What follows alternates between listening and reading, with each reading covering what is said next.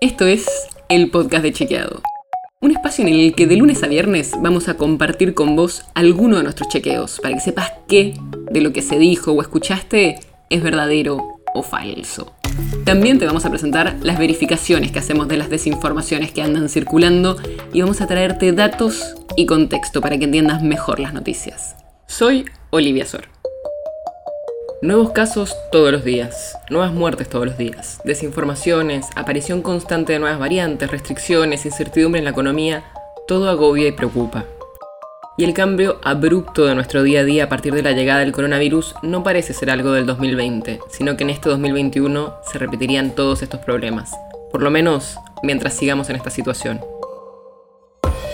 Todo esto afecta de una manera o de otra la salud mental de las personas. Así que en el episodio de hoy vamos a hablar de eso, de nuestra salud mental y qué cosas podemos hacer para afrontar esta segunda ola. No podemos generalizar, pero la mayoría estamos cansados. Y eso nos pega especialmente en esta segunda ola. Pero también podemos aprovechar que este año conocemos más al virus y en la misma línea a sus efectos. Hay algunos grupos que pueden ser especialmente vulnerables. Una encuesta de UNICEF, por ejemplo, de mayo de 2021, muestra que en los hogares con niños menores de 6 años, 27% dice que tuvieron problemas de comunicación y 39% tuvieron alteraciones en el sueño. Entre los adolescentes, el 33% dicen que se sienten angustiados y el 25% dicen que están asustados.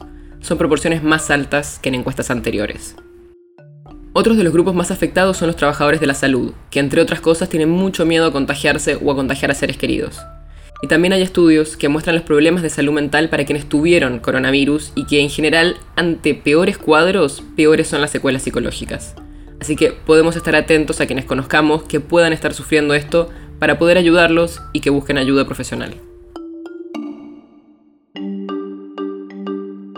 Pero además de los efectos, también hay muchas recomendaciones sobre qué podemos hacer para transitar lo mejor posible estos meses de pandemia. En la medida de lo posible, lo ideal es poder mantener nuestras actividades rutinarias, así como la actividad física y los contactos sociales, aunque sean virtuales. Los especialistas también recomiendan cuidar el sueño, la alimentación, mantener actividades de ocio y no incrementar el estrés laboral.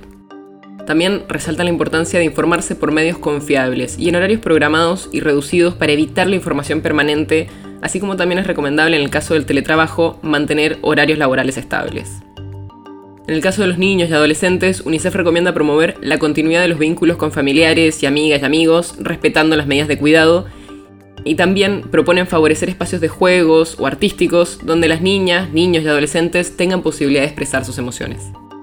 Si vos o algún conocido sienten que están atravesando una crisis emocional de cualquier tipo, llama a la línea gratuita 135 desde Capital y Gran Buenos Aires o al 011 5275 1135 desde todo el país.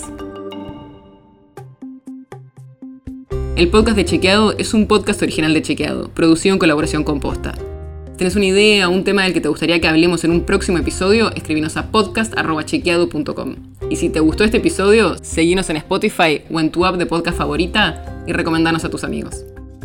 Si querés más información sobre esto, sobre otros temas, entra a chequeado.com o sumate a nuestras redes. Soy Olivia Sor. Hasta mañana.